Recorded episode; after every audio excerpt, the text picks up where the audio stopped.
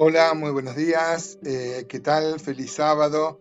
Eh, espero que este fin de semana sea, y por eso oro, eh, uno haya acumulado una experiencia en el caminar con el Señor, de conocerle más. Doy gracias a Dios y a ustedes, hermanos. Varios me han, me han propuesto cómo seguir luego de esta carta a Filemón. Vamos a volver al Antiguo Testamento y, bueno, y gracias hermanos que algunos me han propuesto uno que otro, que otro libro. Hoy vamos a ver los primeros siete versículos de Filemón.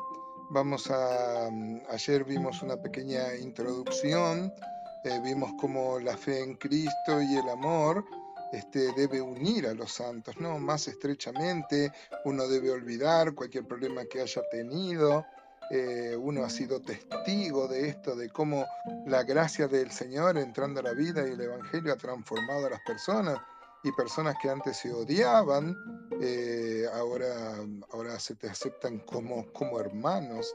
Eh, nunca debemos olvidar esto, hermanos, y debemos orar por los amigos cristianos, como va a ser este, el apóstol Pablo de Filemón. Acá vamos a encontrar cosas que se dicen de, de Filemón que son eh, muy, muy aleccionadoras para nosotros, eh, ver cómo era su carácter eh, y cómo, y cómo había, había, había servido y el afecto que le tenía el apóstol Pablo. Nunca, amados hermanos, nunca una situación particular o personal debe afectar nuestra relación con los hermanos. Ahora, en la praxis pastoral uno ha visto que muchas veces desobedecemos a este principio y a veces en las iglesias hay, hay, hay problemas muy serios entre hermanos. ¿no? Yo cada vez que aconsejo a alguien que tiene un problema con, un hermano, eh, yo, yo le digo que van a estar una eternidad juntos, así que más vale nos pongamos de acuerdo acá. Es más, creo que la vida y el tiempo que Dios nos permita estar acá es como una, un entrenamiento, ¿no? Para cuando estemos eh, de, manera, de manera efectiva en su presencia, ¿no? Leemos entonces eh, Filemón, este, versículo 1, dice Pablo, prisionero de Jesucristo, y el hermano Timoteo, al amado Filemón, colaborador nuestro, y a la amada hermana Apia y a Arquipo, nuestro compañero de milicia, y a la iglesia que está en tu casa, gracia y paz a vosotros, de Dios nuestro Padre y del Señor Jesucristo. Y fíjese cómo se va a referir a Filemón. Dice el versículo 4, doy gracias a mi Dios, haciendo siempre memoria de ti en mis oraciones porque oigo del amor y de la fe que tienes hacia el Señor Jesús y para con todos los santos, para que la participación de tu fe sea eficaz en el conocimiento de todo el bien que está en vosotros por Cristo Jesús, pues tenemos gran gozo y consolación en tu amor, porque por ti, oh hermano, han sido confortados los corazones de los santos. Dígame si no eh, tenemos acá una, una, referencia muy grande a cómo debe ser nuestro carácter, hermanos. Él, eh, dice que eh, muchos hermanos habían sido confortados, los santos, los corazones de los santos, con este hermano Filemón. Ayer en la introducción ya vimos, acá se menciona a la esposa seguramente, habla de la amada hermana Apia y Arquipo, muy probablemente este, su, su, su, hijo.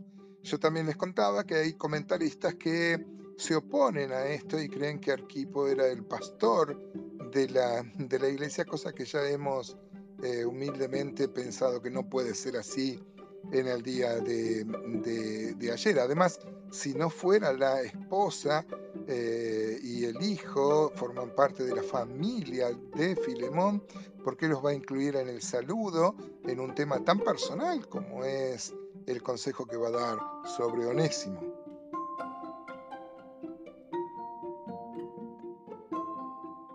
Note, hermano, como el apóstol no se presenta como apóstol, sino como prisionero de Cristo, ¿no? Porque esta es la carta del primer encarcelamiento del apóstol Pablo en Roma. Él no estaba porque era un delincuente, o sí para las leyes de su época, pero sí, eh, pero sí por persecución por el Evangelio, ¿no? Así que él se presenta así, no como apóstol, no recurre a su autoridad de apóstol, seguramente porque no piensa tratar acá temas tan doctrinales, sino muy personales como tiene que ver el caso de Onésimo.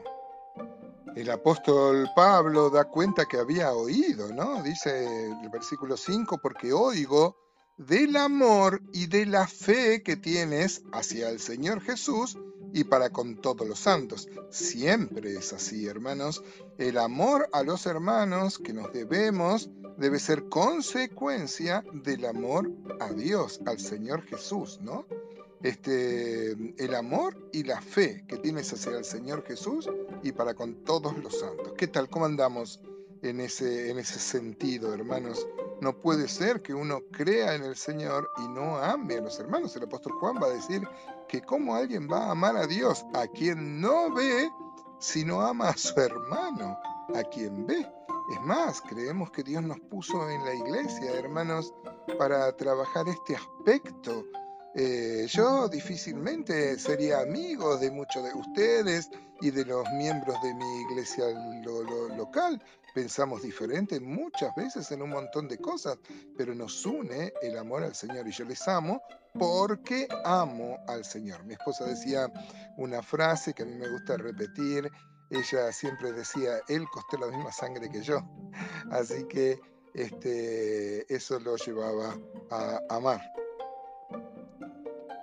Ahora, amor y fe al Señor se expresa en los santos, eh, con el amor, pero el amor tiene una, una parte muy práctica, como muchas veces hemos dicho a través de estos, de estos devocionales, que no es una cosa filosófica. Por eso dice el versículo 6, para que la participación de tu fe sea eficaz en el conocimiento de todo el bien que está en vosotros por Cristo Jesús. Esto es una una, exhortación y es la base al pedido que le va a hacer de intercesión por Onésimo, de que, de que justamente la fe y el amor se traduzca en una obra práctica. Y el último versículo que vamos a ver hoy, el versículo 7, sigue hablando de lo mismo. Dice, tenemos gran gozo y consolación en tu amor. Este amor y la fe, ¿no es cierto? amor que se traduce en amor al, prójimo y el prójimo más cercano que tenemos son los hermanos. Eh, y acá dice, em, y la consolación en tu amor, porque por ti, oh hermano, han sido confortados los corazones de los santos. Yo quiero preguntarte, amado hermano, si los hermanos piensan esto de vos. Si, por ejemplo, si los hermanos cuando piensan en, Gustavo, en mí, pueden decir, de mí que tenemos gran gozo y consolación en tu amor, porque por ti, oh hermano, han sido confortados los corazones de los santos. Es una pregunta que cada uno debe responder en el interior de su corazón.